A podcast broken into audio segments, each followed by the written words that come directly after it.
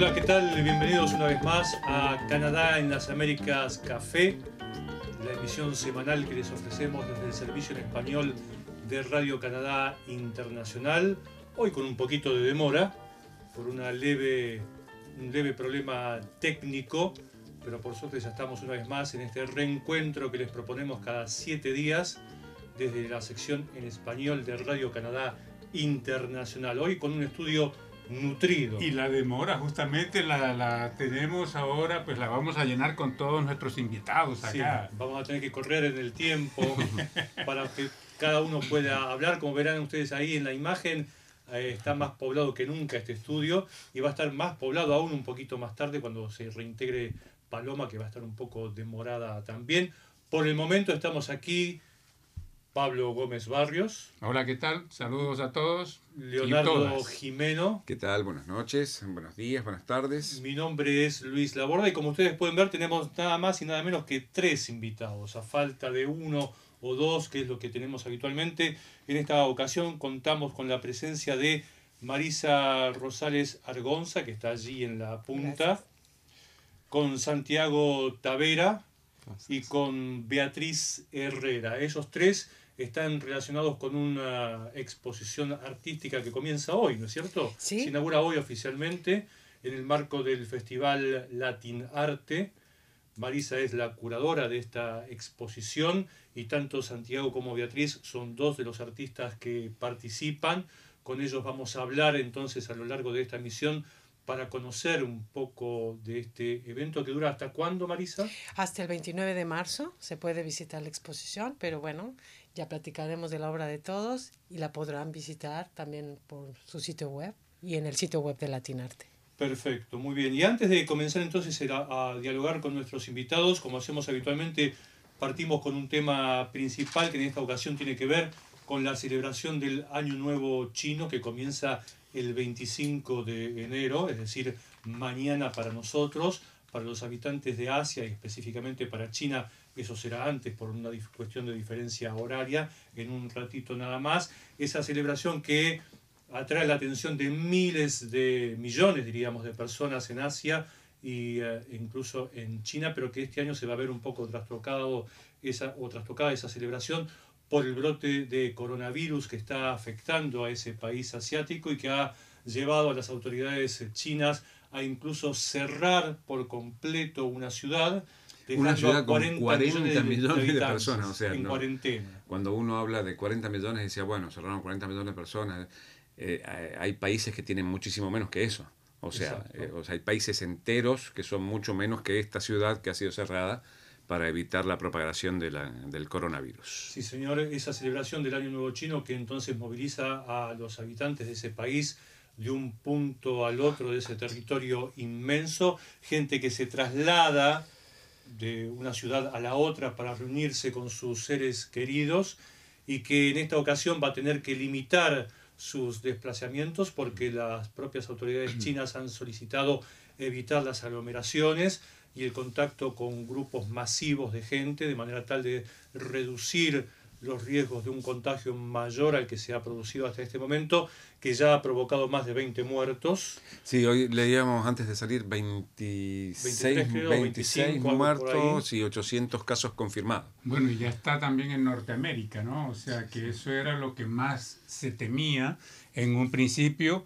Y bueno, pues ya hubo alguien que llegó justamente, creo que de la provincia de Wuhan, donde eh, salió este coronavirus, y, pero viajó antes que comenzara a correr la noticia y bueno, de y viajó esa forma, antes que se, se, manifestara en la persona también, porque evidentemente bueno. llegó y fue internado después de haber llegado tiempo después, dos o tres días después, así que... Efectivamente, y además ese caso también provocó alerta, por no decir alarma, en las autoridades sanitarias de Columbia Británica, ya que ese caso es del estado de Washington en, Estados Unidos, que linda con el sur de Columbia Británica, así que las autoridades sanitarias de esa provincia del oeste canadiense también han implementado medidas para prevenir un posible contagio y para tomar las acciones que sean necesarias ante un eventual brote de la enfermedad también aquí en Canadá. Hasta el momento nada de eso ha ocurrido. Ayer ha habido decía, cinco casos sospechosos sí, en Quebec, pero exacto. han sido descartados, así que por el momento no hay nada que temer por lo menos en lo que hace al territorio. Igual, digamos que la temperatura en Quebec no acompaña, porque estamos, hace dos días hacían 35 bajo cero, o ayer hicieron 2 sobre cero, y esos cambios de temperatura la gente se desabriga y se enferma. Evidentemente. Ah, yo, Entonces, creí que, yo creí que iba- ibas a decir que no hay coronavirus que resista. No, no, no, bueno, puede ser.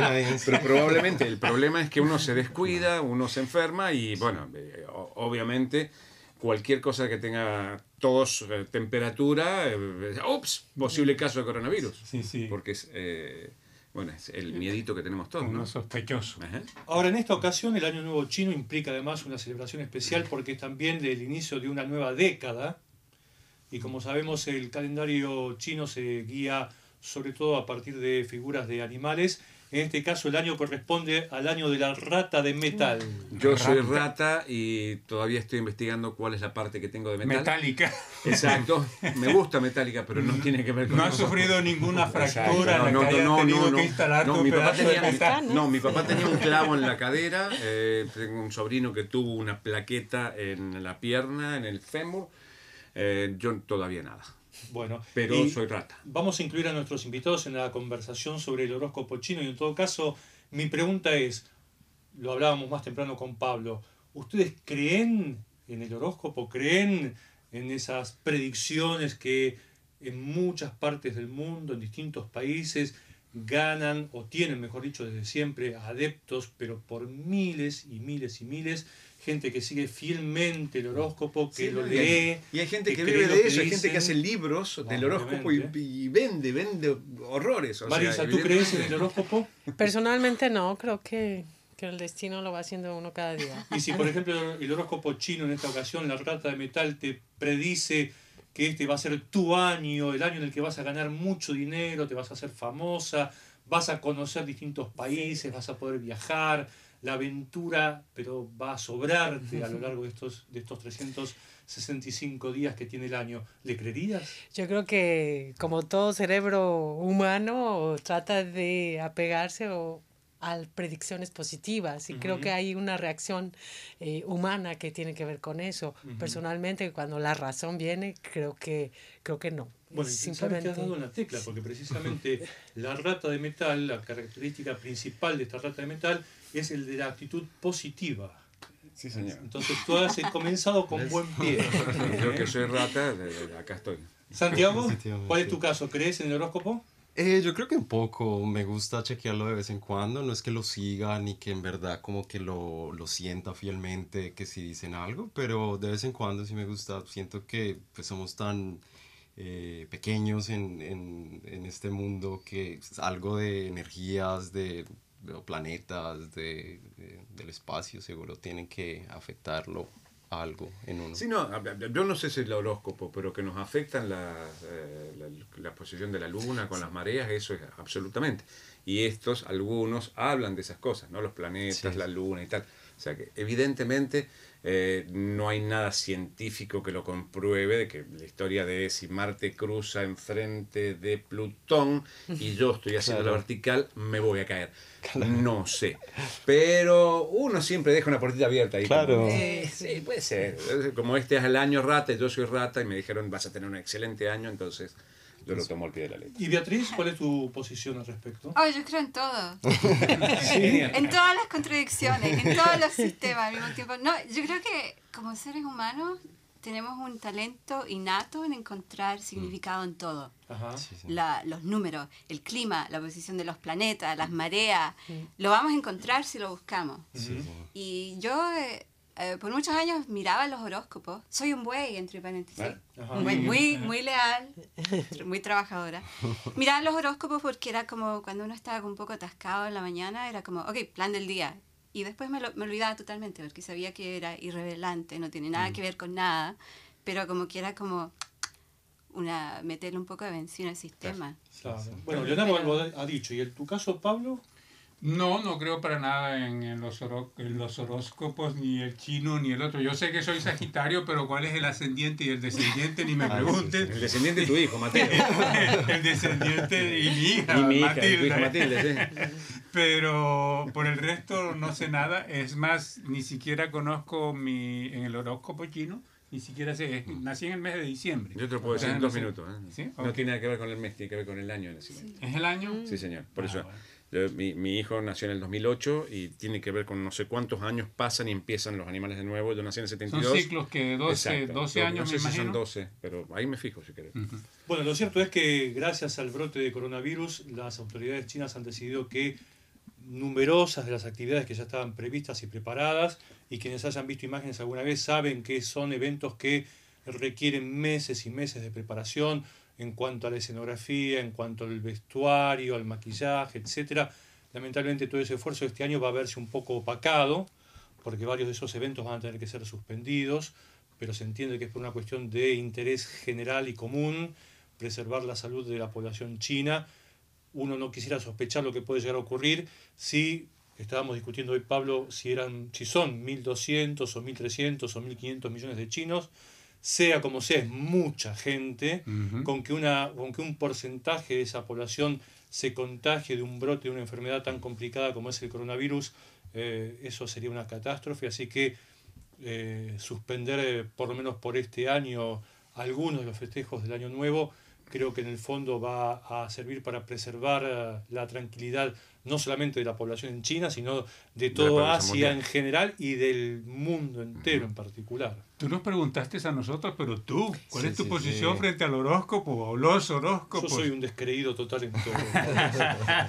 Huelga decir que no creo en el horóscopo ni mucho menos, a pesar de que como periodista y como encargado de la emisión de algún canal en mi Argentina natal en algún momento tuve que estar encargado de asegurarme no, no, de, de asegurarme que el horóscopo saliera al aire Claro. porque como te comentaba hoy en ese canal en el que yo trabajaba en su momento eh, y que la gente seguía masivamente cuando se producía una leve demora ya sea Como por salir- ejemplo aquí hoy. no, no, no, cuando, cuando te, te demoraba segundos en salir al aire con el horóscopo o con la lotería, Ajá. la gente llamaba por Ah, teléfono a la redacción, que yo no sé de dónde sacaban el teléfono de la redacción.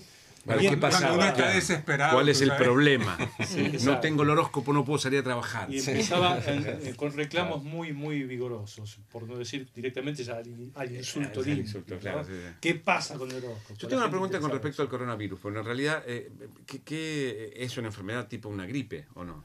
Es, bueno, el coronavirus es un virus que se llama de esa manera porque está envuelto en una capa que le otorga el aspecto de, de De una corona, corona. cuando es observado bajo el, el microscopio eléctrico y lo que hace es produce síntomas que son parecidos al de una gripe. De hecho, participa en la gripe común, Ajá. pero es, eh, como no existe tratamiento contra el- la variedad del virus, que es el coronavirus en particular, esta enfermedad puede producir o puede conllevar algunas eh, complicaciones.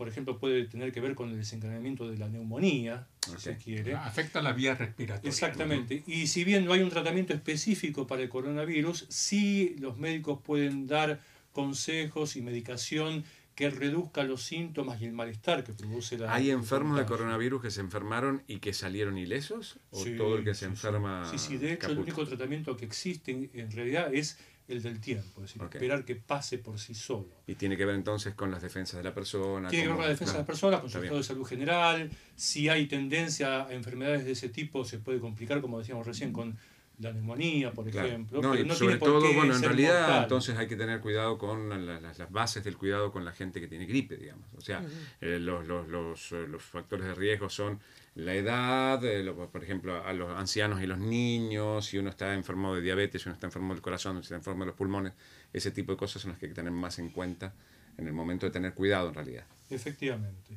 Eh, vos tenías además eh, algunas efemérides. A mí me encantan las efemérides, no sé por qué, pero tengo, no le creo al horóscopo mucho o al guito y me encantan las efemérides.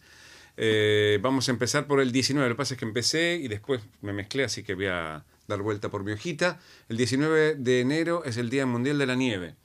Ese lo pasamos de largo, eh, ya tuvimos nieve para hacer dulce, así que y vamos a tener mucha más. No termina aquí esto para los que vivimos en, en- en la provincia de Quebec y en gran parte de Canadá. Eh, ¿Vieron los videos de En San Juan de Terranova Oh, tuvieron por- suficiente. Oh, qué increíble. Bueno, el día, ellos creo que tampoco festejaron el Día mm, eh, Mundial de la Nieve. El 21 es el Día Internacional del Abrazo. 21 de enero, hoy es 24, ya no nos abrazamos, pero lo festejamos también. El 23 eh, de enero el, muere, muere Dalí, murió Salvador, Dalí. Sí, señor. Ah, el 24 es el Día Internacional de la Educación. Hoy. Hoy es el Día Internacional de la Educación y el Día de la Cultura Africana y Afrodescendiente. Así que a todos ellos un abrazo grande. Eh, y em, el 25, bueno, eh, el año chino, el 25 de enero. Y hoy se cumplen 75 años de la liberación de Auschwitz. ¿eh? que bueno, da como esa, esa fecha y ese, y ese, evento específico da como eh, inicio a la conmemoración del Día Internacional de las eh, Víctimas del Holocausto. Así que esas son nuestras efemérides para, el día, para, para esta semana en realidad. Bueno, y vamos a dar entonces ya cabida a nuestros invitados para hablar del tema específico por el que los hemos citado hoy aquí, que es la participación de ellos en el Festival Latinarte en la edición de este año del Festival Latinarte, porque se hace desde hace mucho tiempo ya. Entonces quería, para comenzar, preguntarle a Marisa, que es la curadora de esta exposición, que, ¿de qué trata esta edición del Festival Latinarte Marisa y qué es lo que vamos a poder ver allí? Sí, hay que decir que sí, eh, tradicionalmente el Festival Latinarte se lleva a cabo el mes de septiembre y octubre. Ahora eh, estamos hablando de una exposición que sale un poquito de ese marco y eh, si bien es organizado por Latinarte, es subvencionado, financiado por el gobierno de la ciudad de Montreal, el, el Consejo de Artes de Montreal y sale un poco en el marco del festival propiamente. Y es una exposición, una exposición que regrupa tres artistas que son de origen eh, latinoamericano y que yo tiendo a nombrar latino-quebequenses porque viven en la provincia y que han creado o se han formado acá desde hace tiempo. Y eh, son tres artistas que vienen de orígenes completamente distintos, Beatriz Herrera que viene de Chile, Federico Carvajal que viene de México que no, que no pudo estar con nosotros y Santiago, que, Santiago Tavera que viene de Colombia. Eh, la idea general de la exposición es que eh, los tres artistas con orígenes tan distintos y historias de de vida y prácticas diferentes se coinciden, por eso el nombre de la exposición, que se, se, llama Pasajes Convergentes o Passage Convergent, es la idea de que todas estas trayectorias de alguna manera coinciden, hay puntos de encuentro que, que, que pasan por temas eh, y reflexiones que tienen que ver con la tecnología, con la idea de la inmersión, con la idea evidentemente del uso del arte como un sistema complejo para entender el mundo también. Entonces, eh, el, la idea de base es eso y se exploran en diferentes medios como eh, la instalación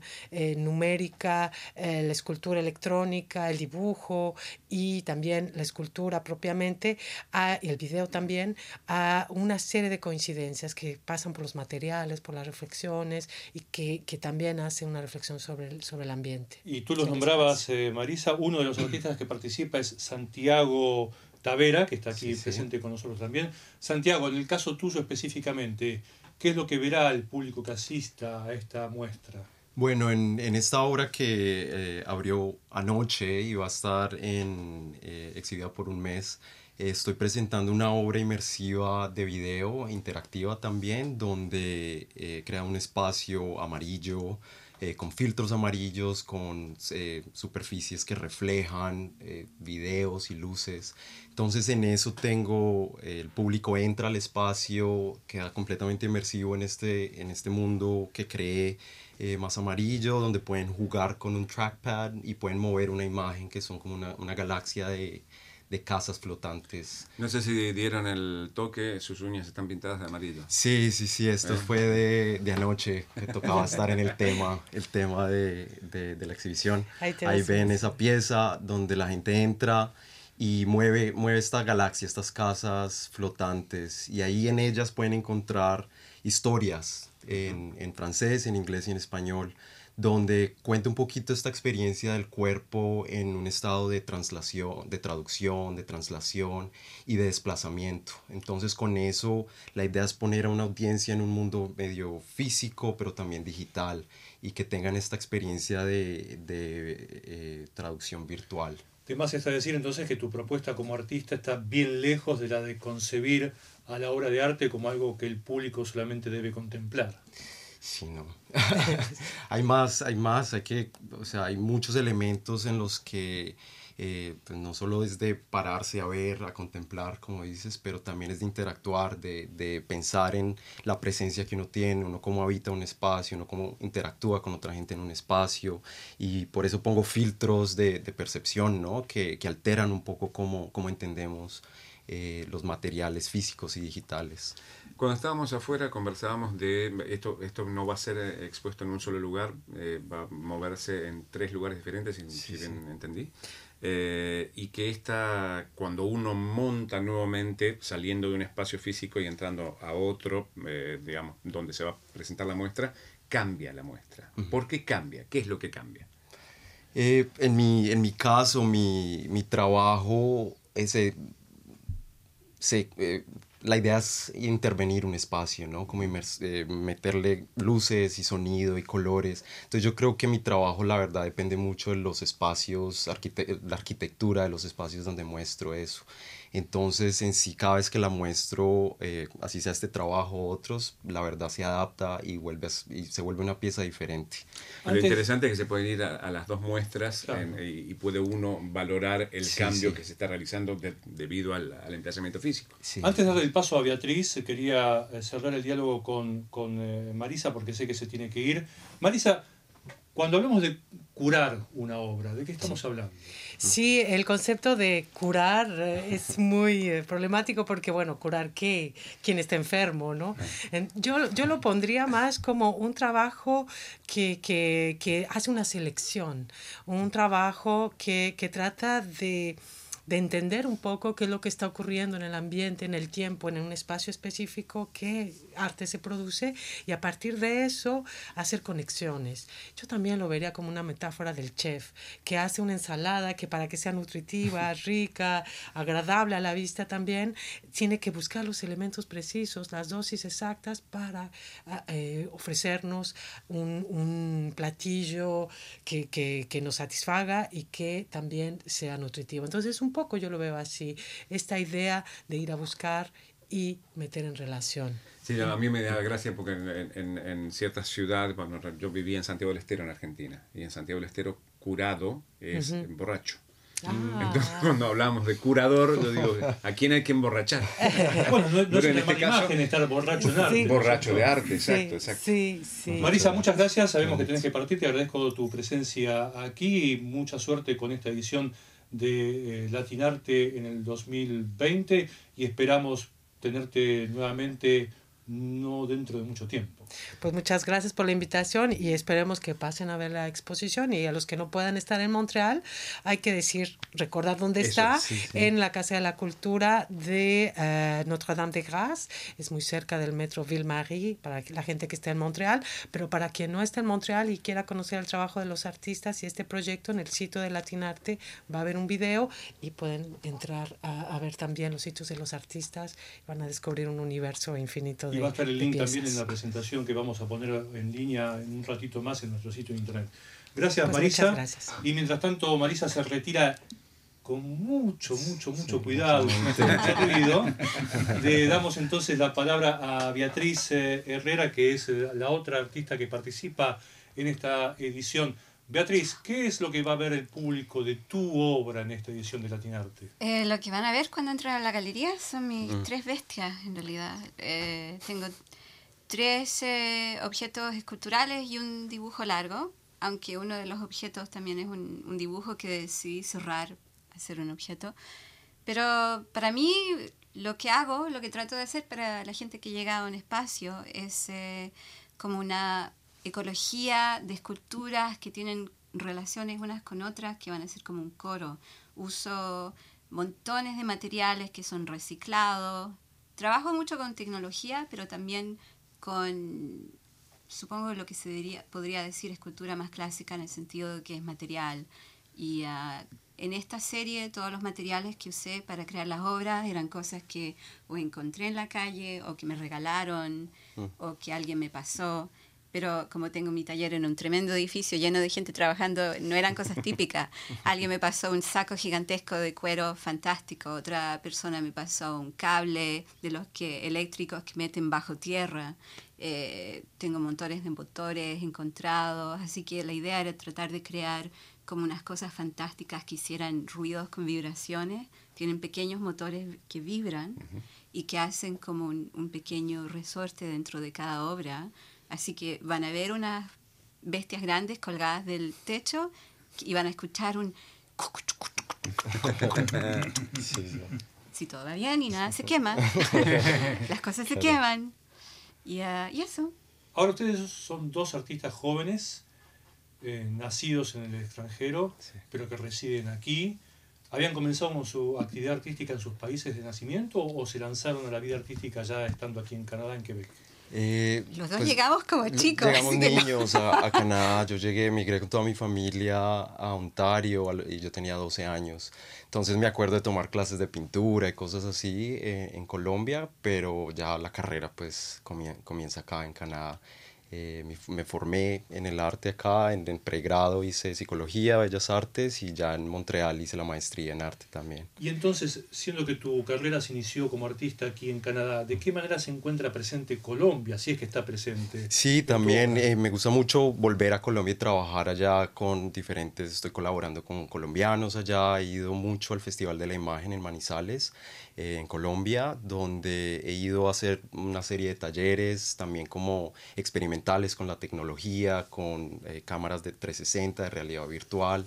Y también he ido a, a exhibir trabajo ahí eh, con una colaboración que tengo con otra colombiana que se llama Laura Costa, eh, con la que ahorita estoy trabajando y tenemos otra exhibición en un par de semanas aquí en Montreal también. Sí. Yo tenía una pregunta para Beatriz, porque en eh, la información que tenemos acá dice que te gustan los robots.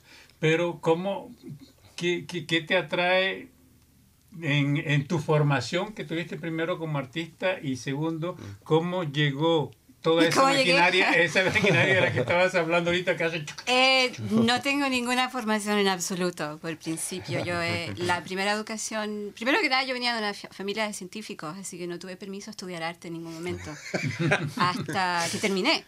Y uh, lo primero que hice fue un, un aprendizaje súper intenso. No fui a la universidad en cerámica. Y llegué a un momento en la vida que me di cuenta que uno no tiene idea cómo funciona nada en el mundo de tecnología. Y tenemos la idea, especialmente con los niños ahora, mm. que saben apretar botón y jugar con juego de video, así que entienden cómo funciona algo. No, uno aprende cómo apretar un botón, no aprende nada más. Uh -huh. Y pensé, una persona adulta, ignorante, puede aprender cómo funciona el mundo y el mundo de tecnología, qué pasa cuando se prende un enchufe, cuando uno hace andar un auto, o es muy tarde. Así que empecé primero que nada a estudiar todo lo que tenía que ver con electricidad, con comunicación, pero sola. Y llegué a un momento de desesperación que ya, ok, no, no entiendo. Eh, ahí vine a Montreal a hacer una maestría y en escultura, pero tuve acceso a equipo y a tecnician que me podían enseñar algunas cosas. Y a mí lo que me fascinaba de los robots es que son todo un mito, es un, es un juego, viene del cine, viene de las películas, son nuestra pesadilla, pero es, un, es algo físico de nuevo. No es como los robots que controlan, por ejemplo, los algoritmos que manejan las inversiones de la bolsa económica. Uh -huh. Es algo que literalmente podemos tocar y podemos ver, que es muy distinto que todos los sistemas que controlan la realidad ahora. Uh -huh. Así que para mí era una manera de meterme en algo que era físico y ver si lo podía armar y lo podía hacer funcionar. Y por supuesto, cuando llegué al momento que podía hacerlo funcionar, empecé a perder el interés. Total. Ok, esto no es tan interesante como lo que me parece. Como es un Se juego, la magia. es un Sí, fetish sí. de tecnología, como hay demasiados artistas que pretenden ser ingenieros ahora y tienen miles de dólares para contratar gente que les arme las cosas. Yo no tengo ningún interés en hacer eso, quiero hacerlo yo. El, el interés en los miles de dólares podría ser, pero Eh, no. Pero, Pero no para... pero no para eso. No para eso. Y aunque esta exposición está comenzando ahora y va a durar hasta marzo, marzo dijimos, ¿no es Sí, cierto? sí. Sí. ¿Tienen ya en mente, en carpeta, en proceso tal vez, alguna, algún proyecto artístico futuro?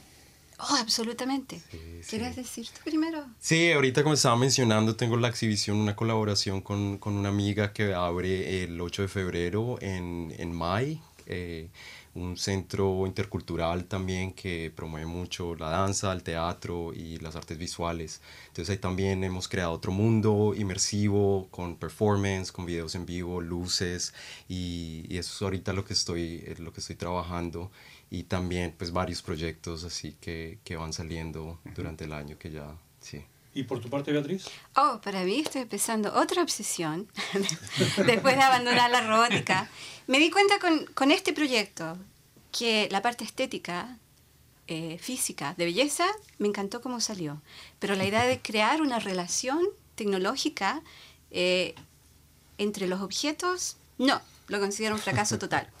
Así que estoy eh, empezando una investigación en sistemas de ecología Ajá. con el tema de cómo usamos lo material en el mundo, porque es algo que ya había empezado a tratar de, de hacer usando restos de materiales, pero ahora estoy estu- empezando un, una pro- un proyecto colaborativo con eh, investiga- investigadores en ciencias sociales y en biología para estudiar cómo crear una ecología para, eh, de parásitos entre objetos esculturales, mecánicos y robóticos y jardines queremos eh, crear como una ecología viviente con, con plantitas y específicamente con musgos que crecen solamente en, en los, en el polo sur y el polo norte y en ninguna otra parte del mundo. Y queremos ver cuáles son las relaciones entre las plantas, la tierra, los hongos y cómo tratar de recrear eso como un sistema mecánico. Una pavada. Ah, Muy fácil. Muy fácil. Facilísimo. Así que ya he estado media metida en esto casi un año, pero me doy cuenta cuando montamos esta exhibición que las ideas y las formas básicas que me están empujando ya están ahí. Pero por supuesto, trabajar con algo viviente, uff.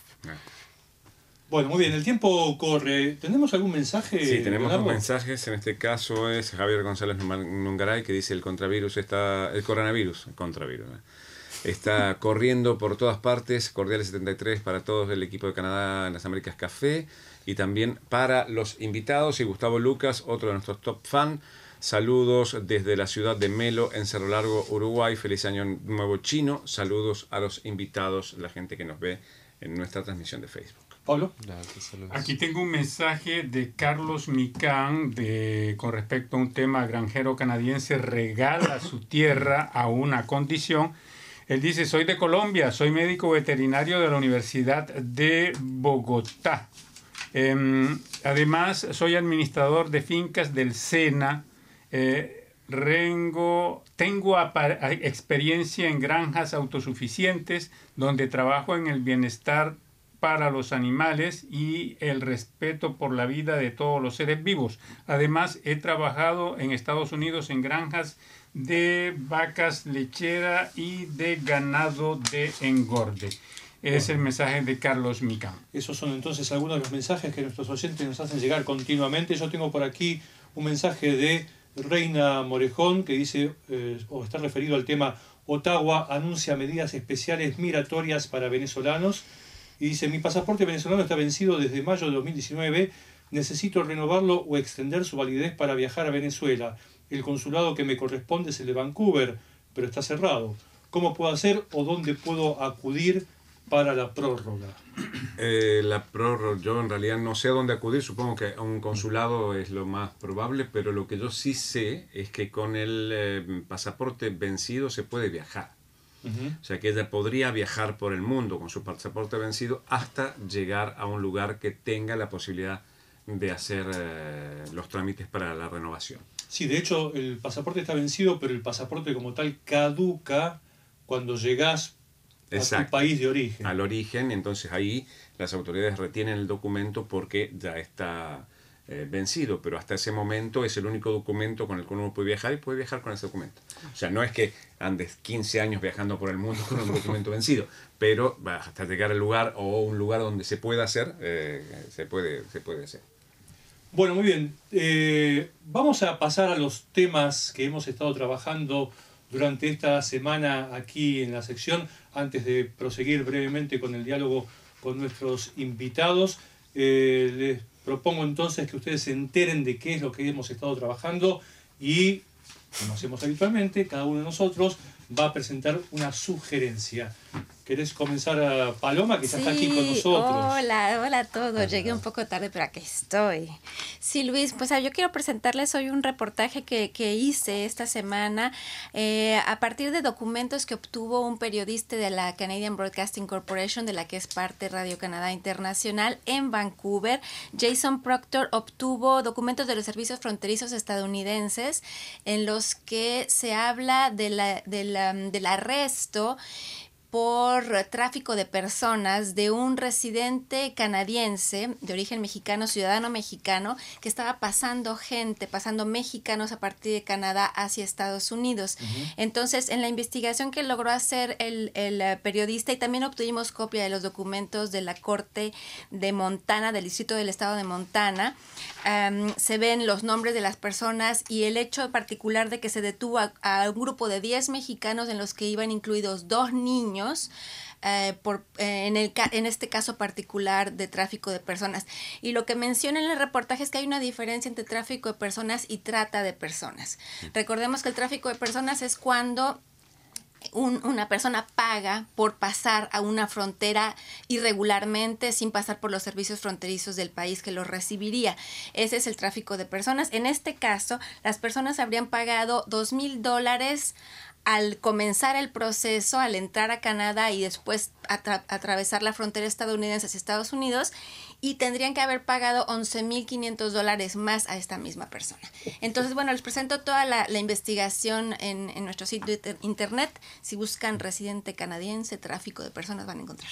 Perfecto, eso está entonces publicado. Pablo, en tu caso, ¿cuál es el tema que sugerís a los oyentes? Sí, muy, muy rápidamente es el caso de un profesor de la Universidad McGill que llevaba 18 años enseñando en esta universidad y eh, renunció, renunció después de todo este tiempo de trabajar en la universidad porque él le pidió tres veces a las autoridades eh, universitarias de McGill que retiraran sus inversiones en la industria de los combustibles, inversiones que son bastante importantes. Hay que decir que McGill tiene 1.700 millones de dólares invertidos en, eh, en, su fondo de inversión, de los cuales 8.7% está en estos en, en, en, petróleo y carburantes.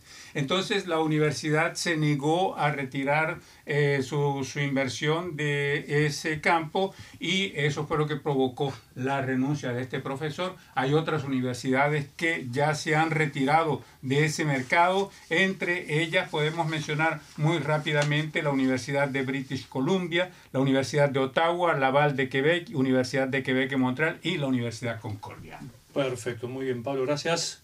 Leonardo. Lo mío es simple, lo simple es corto. Eh, simple eh, y corto. Apple, con estos relojitos, sí. hace, firma convenios, firmó convenios esta semana para eh, lograr que la gente eh, tenga como recompensas por hacer ejercicio. Antes la recompensa es mirar y decir, oh, eh, corrí, tanto. corrí, tanto. Ahora la recompensa eh, puede ser monetaria, puede ser con un reloj a pagar mientras estoy haciendo ejercicio.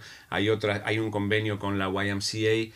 Eh, en ese caso el convenio implica que puedo hacer ejercicios para pagar un, un, curso un, curso específico para gente que no tiene para pagar. Ah, o sea, hacer trabajo social, digamos hacer ejercicio Ah. para que la YMCA acepte un, ca- eh, un número X de niños para hacer cursos de natación, por ejemplo. Entonces, suena bastante interesante, suena lindo, eh, hay que leer la nota para ver cómo funciona.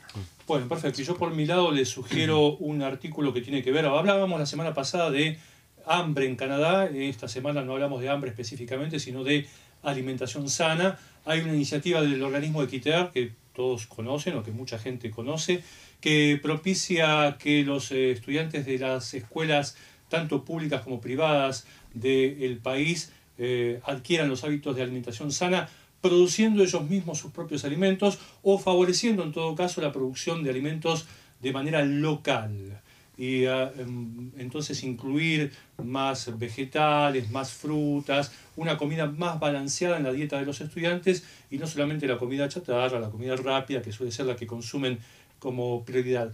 Hay entonces proyectos o eh, financiamiento disponible para quienes presenten propuestas. Está abierta la inscripción. El plazo límite es hasta el 27 de marzo de este año. Quienes estén interesados pueden ir al sitio internet de Equiter o entrar a nuestro sitio internet, leer este artículo, allí van a encontrar el link y pueden entonces llenar los dos formularios que hay que completar para poderse ser beneficiado de una de las bolsas, de uno de los financiamientos que pone a disposición Equiter, que es por un monto total de 10 mil dólares. Ah.